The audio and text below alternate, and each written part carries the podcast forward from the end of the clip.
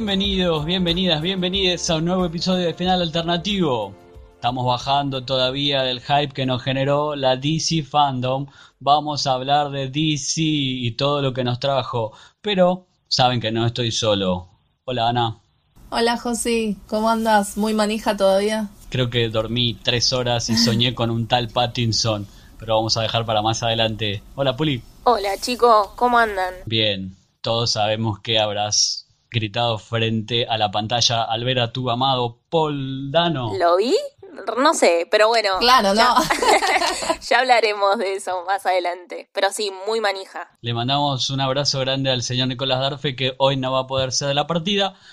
Pero seguimos adelante y sepan que vamos a tener un ritmo irregular de grabación, si podemos todas las semanas, si no lo haremos cada 15 días, si no cada 21, pero vamos a seguir porque seguimos en pandemia, nos sigue pegando debajo del cinturón, pero seguimos de pie, no nos caemos y vamos a celebrar que tuvimos la primera convención interesante porque veníamos de la San Diego Comic Con, medio flojeli ahí. ¿Qué me, qué me dicen? Sí. ¿Te gustó esta DC Fandom? La verdad es que superó mis expectativas mucho, tanto a nivel organización como a nivel contenido. O sea, yo no esperé realmente que tiraran tantas novedades. No sé si acá estamos tan de acuerdo en la mesa en, en eso, pero ahora lo charlaremos. Pero mm, tal vez yo tenía expectativas de que hicieran un poco más de retrospectiva y, y em, análisis de lo que había sido el, el universo desde hasta ahora, pero, pero no, fue como, bueno, agarremos todo lo que hicimos hasta ahora, pero miremos hacia adelante y hay novedades. Y la verdad es que en este contexto se agradece un montón. Juli. Eh, a mí me, me gustó, me divertí mucho. No sé ustedes, pero yo estaba contenta porque estaba en pantuflas en mi casa con un café y no tenía que estar haciendo fila. Eh, Sí, totalmente. Pero sí, me gustó. A mí me parece que no sé si hubo tan tanto eh, tantas novedades sacando los grandes tanques, eh, pero me pareció muy divertido ver a, los directores, a los actores. Eh, nada, me gustó. Que yo estuve casi todo el día delante de la computadora, así que para mí que me distraigo fácil eh, es un montón eso. Sí, y además como que todas las dinámicas de, las pan- de los paneles eran súper entretenidas y, y como vos bien dijiste, estar en casa viendo esto, eh, ya, ya lo experimentamos con San Diego Comic Con y no fue realmente eh, divertido, como que no se supo trasladar esa experiencia del, de lo que es estar en vivo en una convención a la edición virtual. Y acá me parece que lo hicieron de lo más bien. Tomaron esta decisión muy extraña de dividirlo en dos partes y al final fue, creo que fue la correcta. Sí, nos queda nombrar eso que la señorita Anna Manson va a ser parte de la próxima edición, que es la misma edición pero la próxima edición. Claro. Suena raro pero lo entendés. que va a ser en 12, El 12 de así septiembre. que te vamos a estar sí. mirando. 12 de septiembre 2020. Si nos escuchás en el futuro, podés volver a verla, seguramente estará colgada por ahí. Y este es el futuro, chicas. Me parece que como viene el mundo y como la pandemia sigue pegando fuerte, pero porque no se cuidan, te lo vamos a repetir, quédate en tu casa, si podés, si no te queda otra opción que salir, salí, pero si no, quédate porque esto no es joda.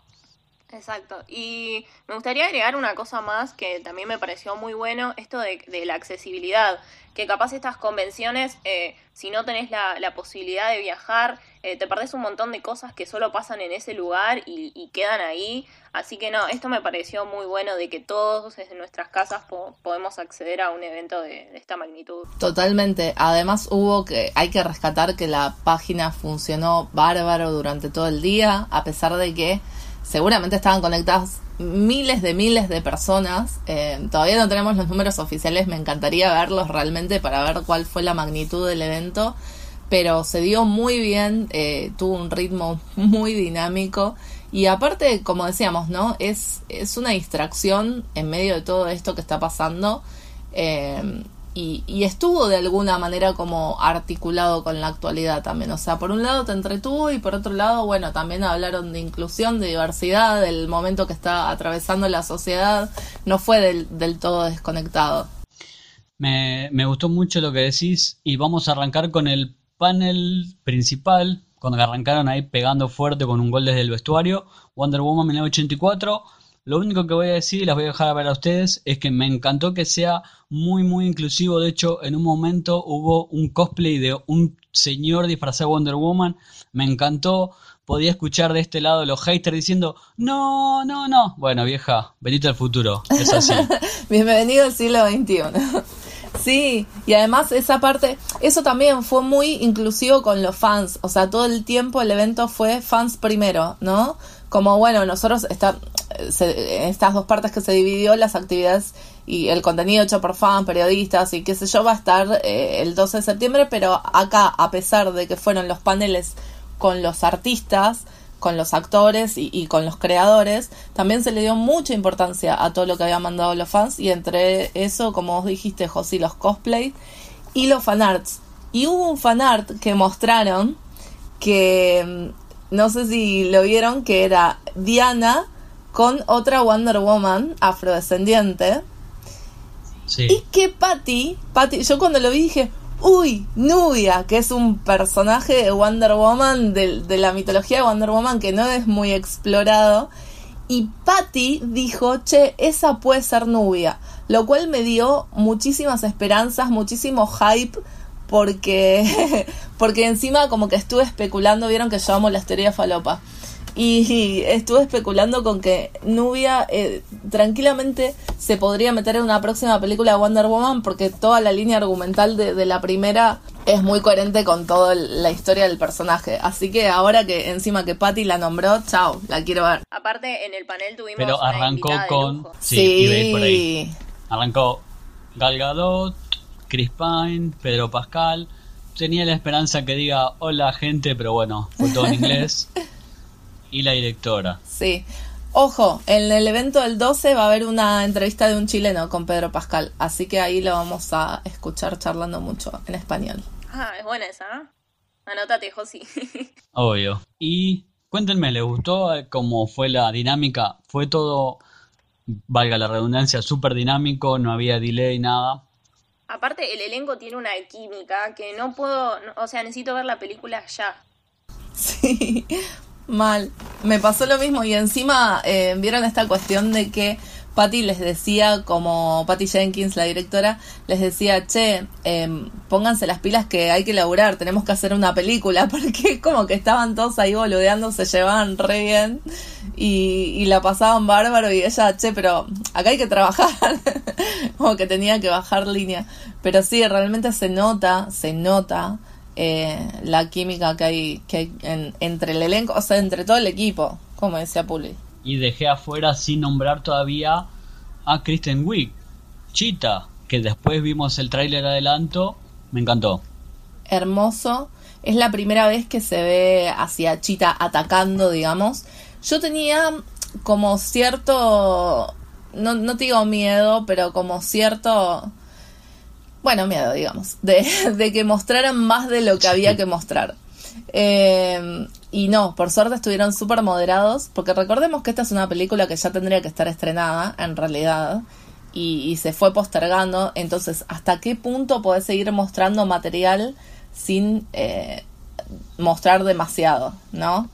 Y, y creo que estuvieron bastante rescatados en ese sentido. O sea, nos mostraron este tráiler que fue no sé si les pasó, fue más al, mucho más a lo emotivo que el primero. El primero era súper épico, ahí con Blue Monday de fondo, te dejaba repum para arriba.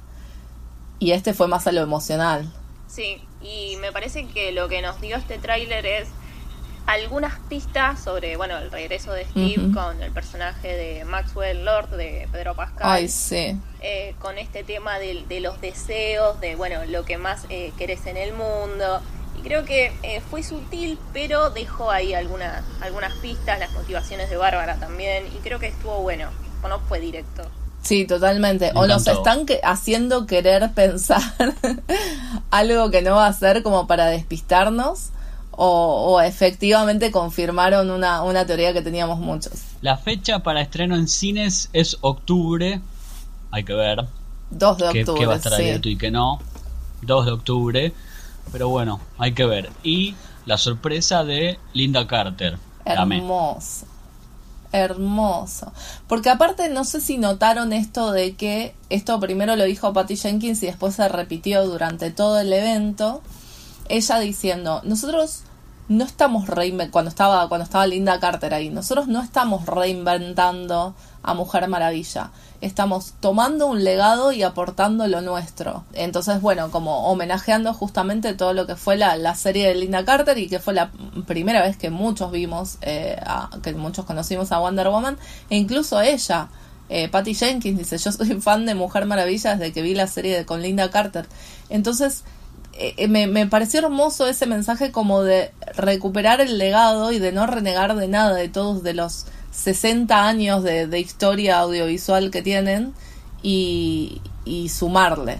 Y creo que eso se repitió después durante el evento con otros creadores y me encantó. Porque nosotros vamos a hablar mayormente de cine, un poquito de series, pero hubo más paneles con creadores de cómics. De hecho, Jim Lee ya sabemos que eso es una leyenda, te lo dijeron muchas veces. Pero es como vos decís, hubo paneles de Batman, de legado de Batman, de Joker, de mujeres de color, ese me encantó, que estuvo Estelle, Garnet, Steven Universe. Como, como la representación sirve con este tipo de historias de superhéroes. La verdad que eso me pareció fantástico. Todo, y vuelvo al de Wonder Woman para cerrar, fue muy divertido, muy inclusivo mucho color, mucha risa, que fue también la tónica de casi toda la convención. No sé si es convención o hay que buscar un nombre nuevo, pero creo que fue siempre por ese lado de diversión, risas. Bueno, nos vamos a reír un rato, porque estos personajes también se puedes reír, puedes ver acción, puedes ver todo. No hace falta que sean siempre serios. Ojo con este, no es siempre para adultos, ya vamos a llegar ahí. Después vino varias cosas más y el panel de Sandman, con mi amado Neil Gaiman, no dijo nada. ¿Lo pudieron ver? muy por, arriba, porque yo estaba todavía muy, muy hypeada con, con Mujer Maravilla, perdón. No, está perfecto. Ahora se viene la serie de Netflix y dijeron, sí, bueno, vamos a arrancar a hacer el casting. Yo dije, ¿qué? No importa, es Neil Gaiman. Después hablé un poquito de los audiolibros de Audible, que si pueden vayan a escucharlos, que son fantásticos. Si pueden leer los cómics también, si no, no pasa nada. Y después. estuvo Michael Sheen ahí también. Michael Sheen, obvio. Vean Good Omens y vayan a escuchar el episodio que hicimos de Good Omens. Y después, Flash. Cuéntenme, ¿qué vieron? El de Flash también me pareció divertidísimo. Y quiero rescatar esto de que estuvieron en director, productora y guionista en el panel junto al protagonista. Es más, creo que hasta le sacaron algo de protagonismo al protagonista, mira lo que te digo, como que lo opacaron a Ezra Miller porque son eh, todos eh, seres maravillosos, el director Andy Muschietti, la productora, su hermana Bárbara Muschietti, eh, nuestro orgullo nacional, y la, la guionista Cristina Hodson, que se nota que están laburando en conjunto, que no son procesos desarticulados que vieron que por lo general, en general eh, estoy hablando, el cine de superhéroes suele ser como bastante formulero y bueno, y se hace todo como en, en, una habitación por separado y como tipo línea de montaje. Y acá eh, creo que, que se nota muchísimo que están laburando juntos y, y, me encantó que Bárbara Moschetti dijo justamente acá lo más importante es el guion y tenemos un guion sólido y a partir de eso vamos a laburar. Sí, yo coincido con lo que decís Ana, creo que quedó demostrado que nadie está por encima de nadie, que, que, que todas las áreas son importantes, que el guion es clave, es fundamental y siempre acá en el podcast hablamos de la importancia del guion y de los guionistas. Eh, así que nada, eso, eso fue espectacular y siempre esto de dejando egos de lado, que bueno, otros directores no lo hacen, pero ya llegaremos a ese director. Eh, así que no, nada. El palo. Eh, sí, no, eso me pareció eh, nada, espectacular. Y se nota que los tres, bueno, los tres porque son en la cabeza, ¿no? Pero que tienen el mismo objetivo, que es sacar una buena película que cuente algo divertido, bueno, algo como emocionante por lo que dijo. Así que nada, tengo muchas ganas de, ver Flash. ¿Y qué onda, Josi, que confirmaron Flashpoint? ¿Estás emocionado? Me encantó, porque a través de la semana habíamos tenido confirmación de que va a volver Batfleck, o sea, Ben Affleck a ser Batman, y lo que más me emociona a mí es volver a ver a Michael Keaton como, Batman, eso me parece piel de gallina. Sí. Yendo a lo concreto, y acá vamos a tener la grieta, mini grieta, mostraron solamente un concept art, nada más. Sí. Pero estuvo divertido. Es igual. cierto. Estuvo. No, igual estuvo buenísimo. Aparte, en un momento era un sinsentido. R. Miller decía, bueno, fun fact, DC fact, quiere decir. Detective Comics. Entonces, eso fue fantástico. Sí, sí, sí. Está bueno porque siento como que cada panel buscó su propio formato. Vieron que ninguno fue igual que el otro. Sí. Y, y creo que ahí estuvo un poco la magia. eh, como que cada uno le, le aportó su onda, su impronta particular. Y, y fue todo muy, muy dinámico. A mí me gustó esa, ese, esa concatenación de fan facts eh, como, como hilo conductor del panel. ¿Y le gustó bueno. el concepto? Sí, no se ve tanto, pero lo poco que se ve así como con la con la energía circulando por el traje, la verdad es que me gustó muchísimo. Porque, y retomo para tu pregunta, Flashpoint es una historia donde Flash corre tan rápido que cambia el pasado y ahí puede ser que empiece a armarse el multiverso este que ya de hecho en el cine está pasando porque Shazam va por un lado, Aquaman por el otro, la Justice League puede ser que vaya por otro lado. Así que eso como puntapié inicial. Viste que nosotros siempre eh, apoyamos todo, Marvel, DC, lo que se haga bien, nos gusta, no nos ponemos eh, una camiseta, no hacemos grietas, siempre hablamos de esto acá en el podcast.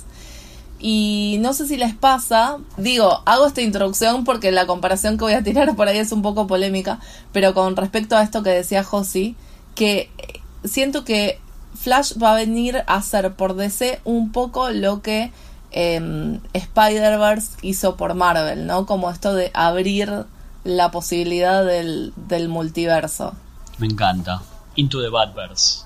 Además, sí, yo leí esto por ahí, pero ustedes quizás me lo puedan confirmar, que este Flash se llama a sí mismo de Flash por el encuentro que tuvo con el Flash de la serie. Que eso me pareció Sí, espectacular. yo leí lo mismo. Sí, aparentemente sí, como que se reveló eso a partir del encuentro de eh, Ezra Miller con Grant Gustin. Sí, la verdad es que es espectacular. Otra cosita también que dijeron que la mayoría de ese diálogo está improvisado, lo cual habla de la estatura artística de Gran Gustin, que a veces Wow. lo tiramos un poquito abajo. Bueno, yo, yo me hago cargo, digo, ah, se hace un flash de cuerda. Pero ojo, el pibe, pibe está bien. Eh, bueno, sí, no, Grant Gustin es un crack. La verdad es que está muy bien y no olvidemos también que se, se puso al hombro todo el, el universo, el Arrowverse. Porque en determinado Sí. momento Flash terminó siendo como, si bien lo, lo inició Arrow, Flash fue la serie que funcionó un poco de, de hilo conductor para todos los demás. Bien, vamos a llegar a una de las grandes bombas, que yo la verdad que no esperaba que fuera tanto, de Suicide Squad del señor James Gunn, que arrancó con de todo, con un elenco. Yo les voy a nombrar el elenco y ustedes me van a decir después todo. Arranca con, se quedó con lo mejor que tenía, que era Viola Davis y Joel Kinnaman, y empezó a agregar Y Michael Robbie. Rooker. La dejaba para el final, pero bueno, Margot Robbie. es, es como es como la estrella de todo esto. Después agregó Idris Elba, Peter Capaldi para los para los Jubians. Como what? Alice Braga, Pete Davidson, Nate Fillion, John Cena. En un momento dije, aguantá, mi, mi mandíbula no tiene que salir de acá del piso. Sí, bueno, eso que dijiste vos me gusta, esto de recuperar lo mejor del anterior.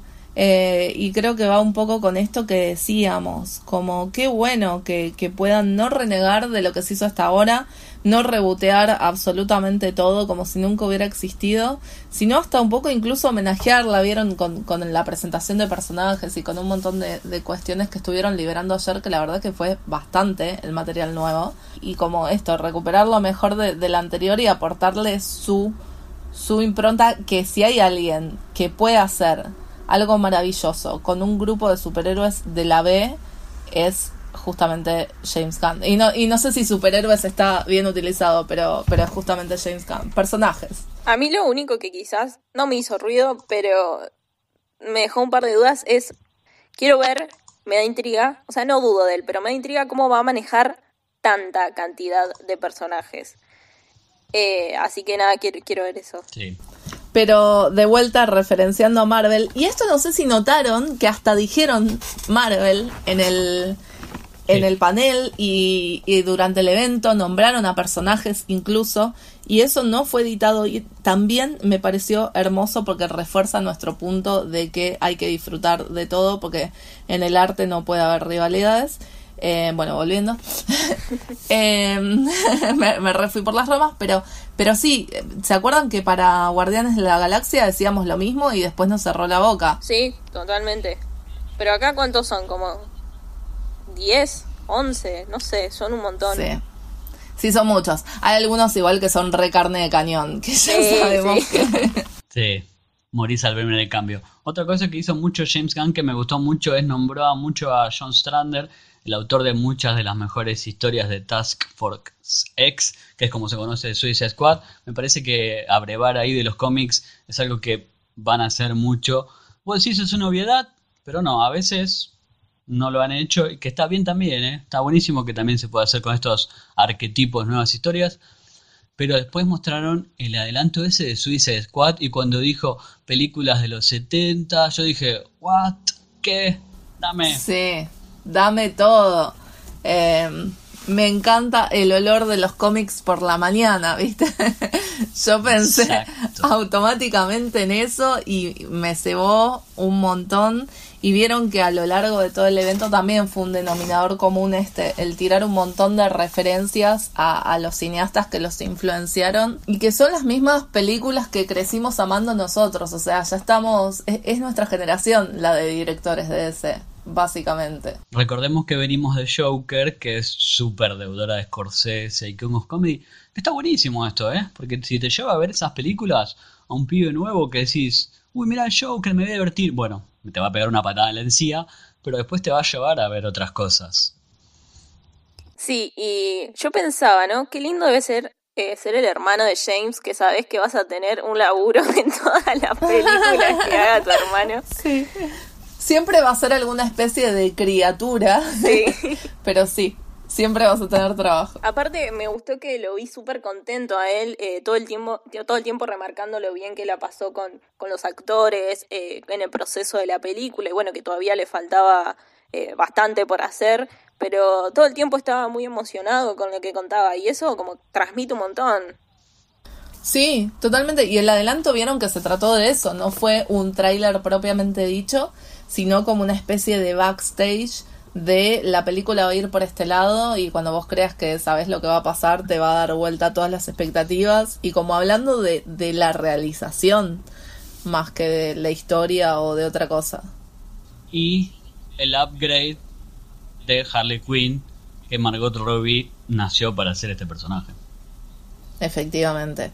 Y ese es el traje que muchos esperaban ver, ¿no? Como más estilo Arkham, de cuerpo entero, rojo y negro. Sí, la amamos, te amamos, Margot. Con unas vibras que vi que marcaste, me gustó mucho lo que marcaste, una vibra muy Spice Girl. Fue como, sí, dame. Sí, era Ginger Spice en un momento, con el pelo rojo y los mechoncitos rubios. Amé. Te amamos. Otra que se va a estrenar en un futuro, cuando abran los cines, tal vez en autocines, no sabemos, ojo. Después vamos a pasar a el Snyder Cut de Justice League. Nada, un adelanto, va a durar cuatro horas y alabanzas al propio Snyder. No sé si quieren agregar algo ustedes. Sí, va a durar cuatro horas en capítulos de una hora. Eh, me parece que ese es un, sí, sí, sí, un formato interesante, por lo menos. Eh, no, yo lo, lo único que agregaría por ahí es que se calmen un poco con todo el, con todo lo que crearon alrededor, porque me parece que la idea inicialmente fue muy linda, él habló con la, con la chica que inició todo el movimiento y que algo tan, como tan puro, tan sincero se convirtió en, en un movimiento medio tóxico, ¿no? Eh, así que nada, me gustaría como que recuperen ese espíritu. Y, y después, bueno, lo que se pudo ver, como vos dijiste, un poco la nada misma, o sea, es emocionante porque siempre estos personajes nos, nos pegan cerca del cuore, pero no hubo ni una... to- No, no fue un tráiler propiamente dicho, sino un montón de imágenes sueltas. Yo pensé que iba a tener más protagonismo Cavill. Pensé que iba a decir, Oh, bueno, vuelvo como sí. Superman, pero no, nada. Le Cero. faltó mucho. Superman a este evento. Sí, la verdad que sí, yo Sí, pensé que iba a aparecer, iba a de decir Superman. algo, pero nada. Sí, no, ahí en el panel de, de Snyder apenas hizo una preguntita Y, y sobre todo considerando que el evento también se promocionó con esto de la Santísima Trinidad, ¿no? O sea, estaban eh, Mujer Maravilla, Batman y Superman presidiendo el hall y Mujer Maravilla y Batman abrieron y cerraron el evento y tuvieron como el mayor peso dentro de la convención y nos faltó subs. Pero yo le vi los brazos a Cabil y ya está. Listo. No más. Creo que preguntó algo, pero. Arreglando una compu por ahí. Claro, estaba ocupado. Eh, armame la compu, Cabil. Después llegó el turno de Black Adam con The Rock, que le, te vende un Fiat Duna todo sin papeles, nada, y se lo compras de una. Con la presencia de Bosch Logic, capo, que, que, empezó haciendo unas cositas así y ahora es una super estrella mundial, súper merecido con esos concept arts que fue como, wow, man, sos un grosso.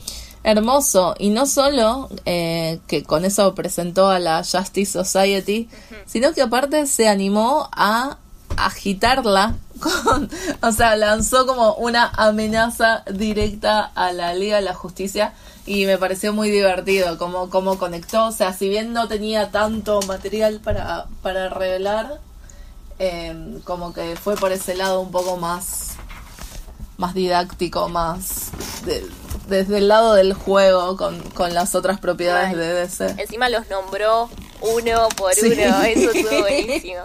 No, aparte, eh, sinceramente no es quizás eh, yo lo que más espere o lo que más me emocione, pero de nuevo, la, la, Roca es un tipazo y yo voy a ver todas las cosas que haga y aparte eh, hace años que está laburando en esto el chabón, posta está muy metido, así que nada, hay que, hay que esperar a ver qué, qué pasa con esta peli.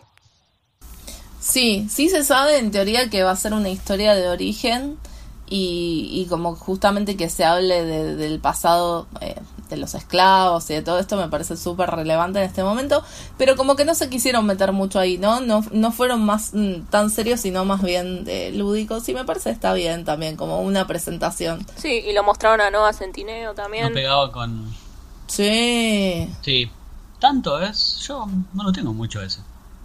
¿No Centineo? Es el nuevo galán de las comedias románticas, pero por lejos. Están ¿eh? en todas. Y sí, uh. sí, está en todas. Y el pibe también es súper carismático y, y, buen actor. No hay que subestimarlo por eso. Bien ahí que me, me des, desasnaron que yo la verdad no tengo mucha comedia romántica tiene últimamente. Creo que me dejé de estar ahí, ¿eh? Después vinimos un, vimos un panel de Titans. Sí. Aburrido, la verdad, pero dijeron que vamos a tener a Jonathan Crane, es decir, Scarecrow, Red Hood y Bárbara Gordon como comisionada en la tercera temporada de Titans, no mucho más. Después vino el panel de Aquaman, claro, no estuvo Momoa. Rarísimo ese panel. Aparte duró 10 minutos y fue solo una retrospectiva, ¿no? Como viendo la construcción del mundo de, de, James Wan, como la verdad es que para eso, para hacer 10 minutos de, de la nada misma. Sí, igual banco también que hayan mostrado un poco detrás de escena, quizás los técnicos, eh, bueno, si ignoran a los guionistas, los técnicos en las pelis ni existen, así que nada, que creo que estuvo bueno porque eh, la producción, el diseño de producción de Aquaman eh, es de lo, las pocas cosas que quizás a mí me gustan de la peli. Y quizás, sí, fue medio al pedo, pero bueno, el detalle estuvo, estuvo bueno. Sí, no, en eso estoy de acuerdo con vos. En ese sentido es glorioso. Vi que se recuperó mucho, eh, obrero de la industria, hubo como mucho reconocimiento en ese sentido. Pero sí es algo que tal vez hubiera esperado ver en la segunda parte del evento, en, en el Watchverse o en el Insiderverse, creo que va a ser esta, esta segunda parte del el 12 de septiembre, donde tienen como los otros satélites que dejaron afuera, porque siento que en el medio de todo esto justamente se pierde y que ahí hubiera tenido como más relevancia, pero bueno. Sí, aparte esperaba ahí la, la carisma de Jason Momoa Sí, que encima están todas, se prenden todas. O sea, ¿dónde estaba cuando se filmó esto? No sabemos. Sí, te extrañamos, volvé. Después vino el panel, en realidad en el medio había más cositas, volvemos a decir que estuvo Jim Lee otra vez, ya sabemos, es una leyenda, te queremos. Una cosita que me pareció lo más divertido de todo y que me lamento de no ver su serie es Harley Quinn, la serie animada. Sí. como, ah, glorioso. Sí, y esa serie es muy lo más. Es como muy, muy zarpada, muy violenta. Eh, tiene, tiene unos límites que la verdad es que para una serie animada son, son muy jugados. Y, y no se no se limita justamente, o sea, al ser televisión y todo, tiene una libertad para hacer un montón de cosas que en el cine no pudieron hacer. Un poco los primeros episodios funcionan como una especie de precuela que no vimos de, de la versión actual de Harley Quinn. Eh, y me parece que está muy bien en tono, en ritmo, en todo, súper divertida. y Kelly Cuco la rompe. Tengo que verla. Sí, sí, sí, es, es muy buena. Eh, no tuvo tanta prensa como debería pero creo que el boca en boca la está ayudando un montón.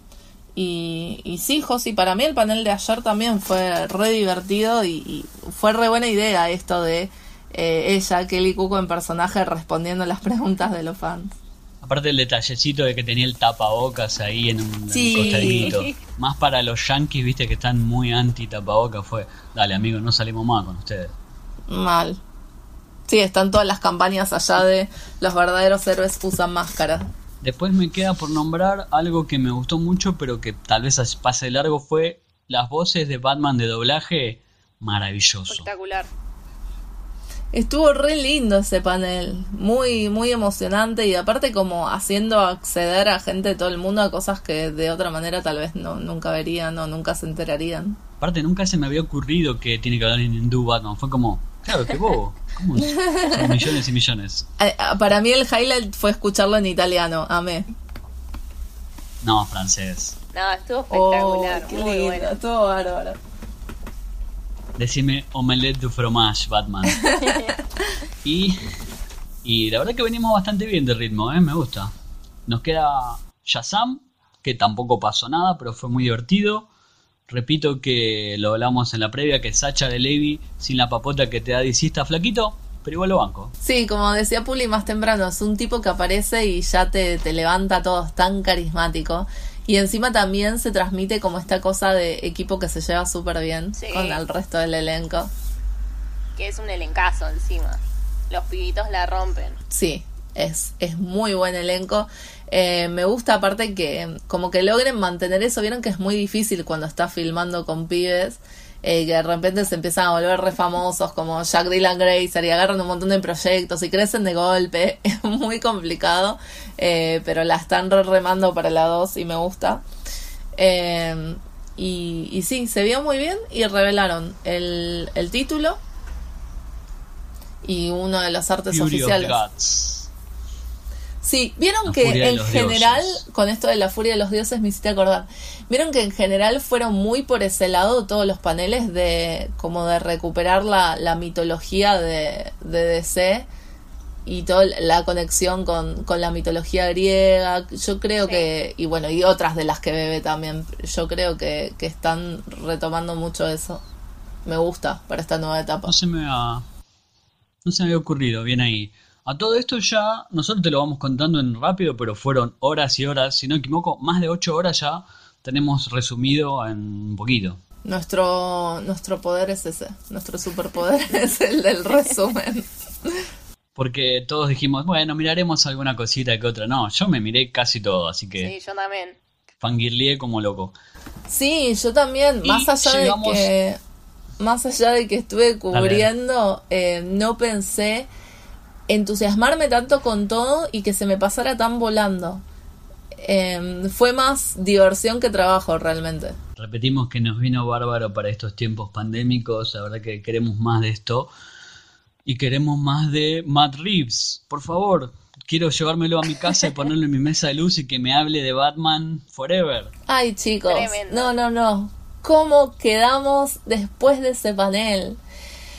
En lo particular, yo no esperaba, pero para nada, nunca me se ve de esta manera con un Batman, nunca sentí tanta cantidad de cosas por una versión del personaje y la manera en la que nos lo vendió y defendió su visión con tanta elocuencia y con tanto amor por la historia y por el personaje y por los autores que pasaron antes que él, no, la verdad es que fue alucinante. Yo creo que si si el panel era solo la charla de él y no me mostraban el tráiler, iba a estar igual de Igual, sí. Tal cual. No, aparte, eh, qué placer ver Sí, a un director que deja, bueno, esto que decía, de egos de lado y tiene solo amor por la historia y, y- y los personajes. Eh, me puso muy contenta escucharlo hablar de, de- de su equipo, de, del legado, eh, un tipo muy respetuoso eh, y siempre teniendo presente la historia, la historia de Batman, la historia de los actores, de dónde vienen. Eh, nada, un, el verdadero tipazo, creo que junto a La Roca, es más. Porque este Batman viene a traer algo nuevo. Robert Pattinson, que repetimos que acá en este podcast lo bancamos mucho, Sí, sí. que viene de Twilight, bueno, el, el pibe quería, había que parar la olla, vieja, pero después tiene una carrera increíble. Sí. Creo que Matt Reeves nombró varias cosas de lo que hizo, fue como, dale, como, Sí. dame más. De hecho dijo que lo vio en The Lost City of Z y, y de ahí lo, lo sacó, lo vio y dijo, este tipo tiene la profundidad interpretativa que necesito para mi Batman, que es un roto por dentro, que se está reconstruyendo y que está encontrando su identidad.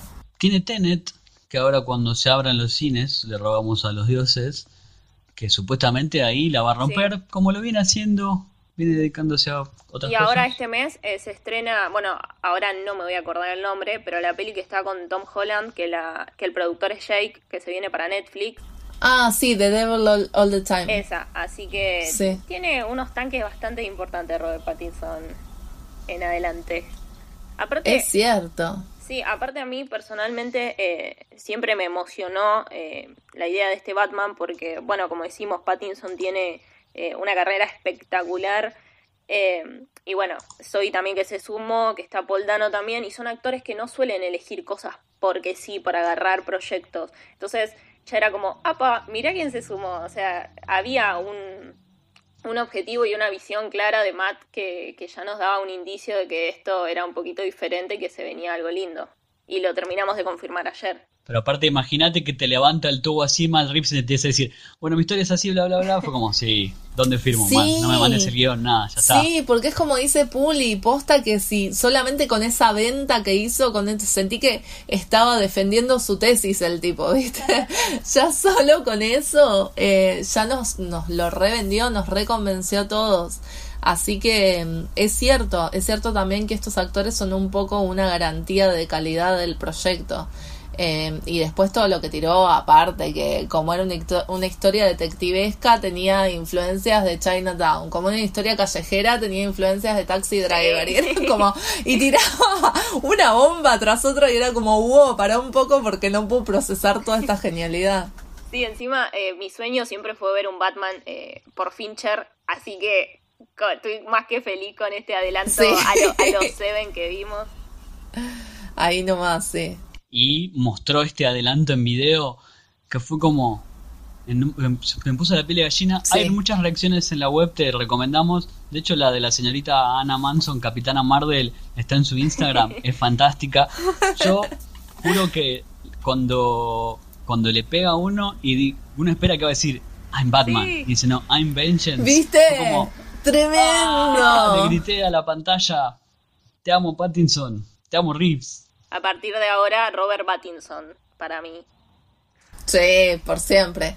No, es que es espectacular porque todo esto de em, la crisis de identidad, del tipo que recién está arrancando y como que está súper roto y súper pasado por encima y tiene que descubrir quién es y la gente todavía no confía en él porque no es la leyenda que llega a ser, o sea, todavía no es The Batman. Eh, me encantó todo, pero todo lo que propuso Matt Reeves, todas las influencias que tiró, el amor absoluto que se nota que tiene por el personaje y por su legado.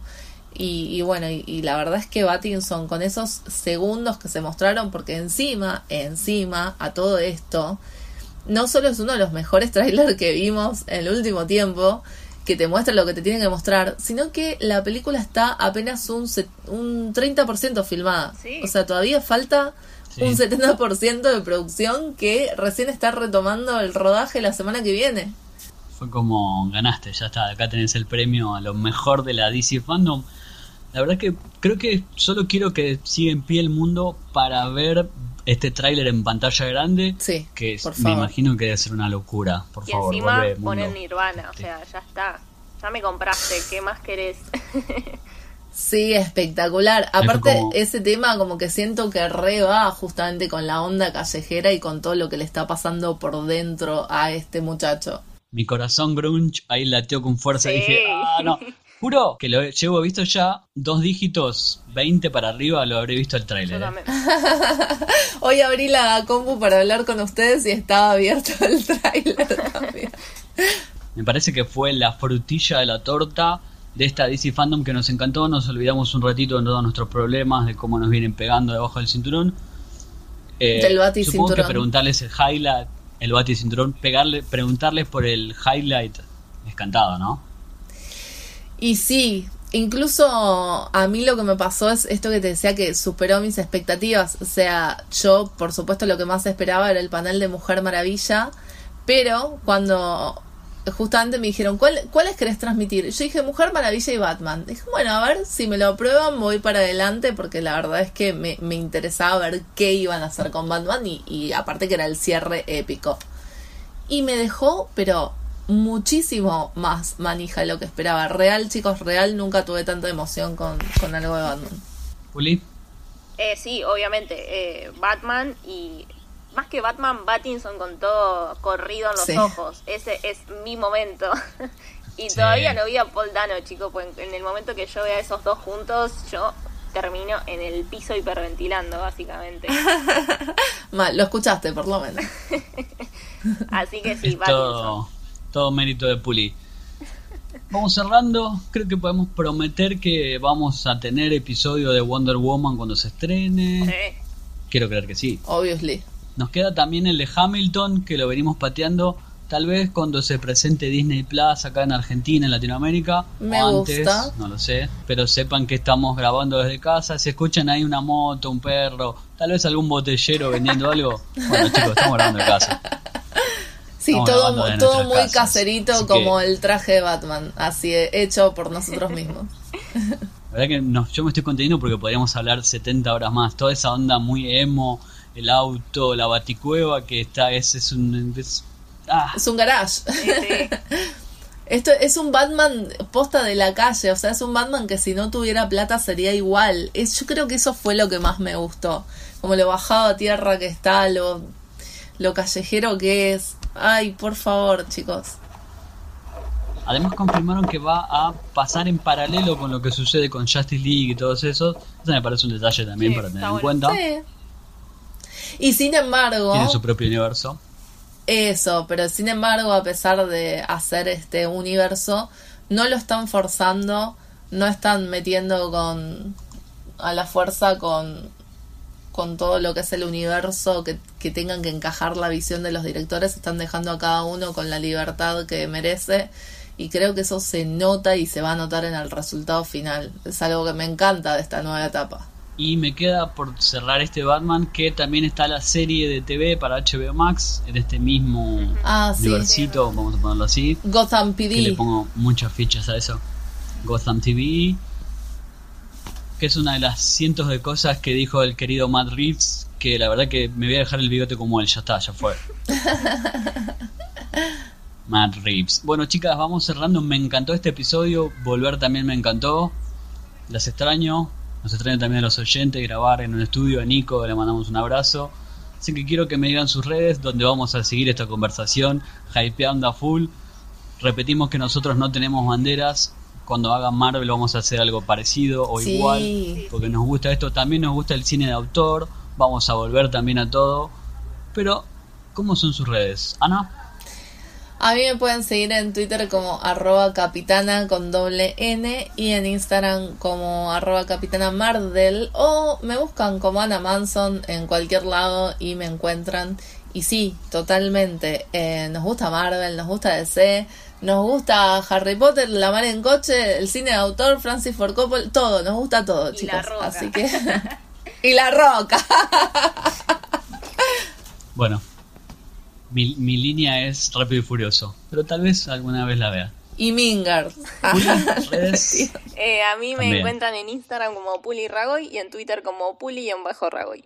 Las del podcast son Final Podcast en Twitter, Final Alternativo en Instagram. Creo que no dije mi nombre, yo me llamo José Gañanás, me pueden decir José de la gente, arroba José Ganarás sin ñ porque todavía no tenemos seña en internet en todas las redes. Y la seguimos en cualquier momento. Beso, chao.